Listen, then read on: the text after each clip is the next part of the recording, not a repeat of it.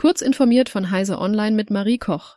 Metas Twitter-Alternative Threads wird vorerst nicht in der Europäischen Union erhältlich sein, berichtet der Irish Independent unter Berufung auf die irische Datenschutzbehörde. Das Unternehmen plant, die App zunächst nur in den USA und dem Vereinigten Königreich zu veröffentlichen. Die Entscheidung, die App nicht in der EU zu launchen, könnte auf Bedenken bezüglich der Datenschutzgrundverordnung zurückzuführen sein. Die genaue Auswirkung der EU-Ausschlusspolitik ist jedoch unklar, insbesondere im Hinblick auf die geplante Verbindung von Threads mit der Twitter-Alternative Mastodon über das Protokoll ActivityPub und das sogenannte Fediverse. Es besteht die Möglichkeit, dass EU-Nutzer zwar nicht auf die neue Plattform wechseln, aber aus Mastodon heraus mit auf Threads aktiven Konten kommunizieren können.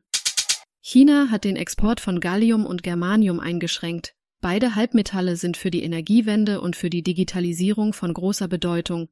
Die Einschränkung scheint eine Reaktion auf den Druck der USA zu sein, die den niederländischen Weltmarktführer ASML dazu gebracht hat, nur noch alte Lithografiesysteme nach China zu verkaufen. China, das bei der Produktion dieser Halbmetalle dominiert, rechtfertigt die neuen Exportlizenzanforderungen mit der nationalen Sicherheit.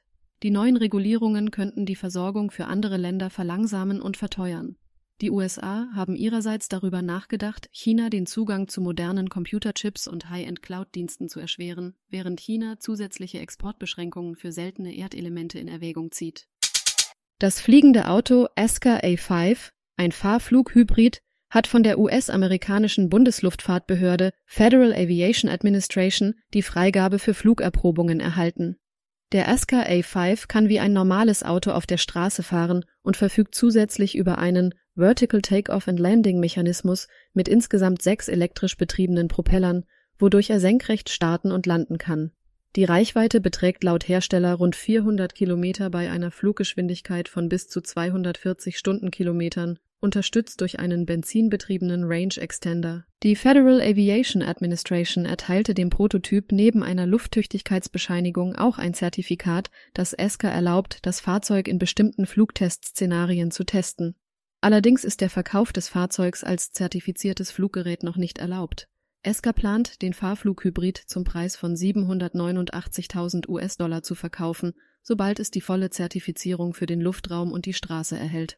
Es liegen bereits über 60 Vorbestellungen vor. Das KI-Unternehmen OpenAI hat die Bing-Browsing-Funktion seines Chatbots ChatGPT ausgesetzt, anscheinend aufgrund von Bedenken hinsichtlich des Zugriffs der künstlichen Intelligenz auf Artikel hinter Bezahlschranken.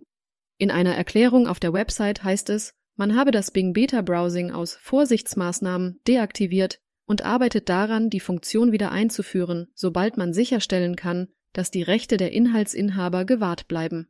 Tests hatten gezeigt, dass die KI auf Artikel zugreifen kann, die hinter Paywalls stehen und diese lesen und zusammenfassen kann.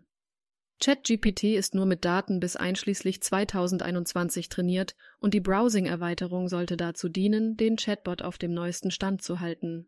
Wie lange die Arbeiten an der Wiederherstellung der Funktion dauern werden, ist derzeit unklar.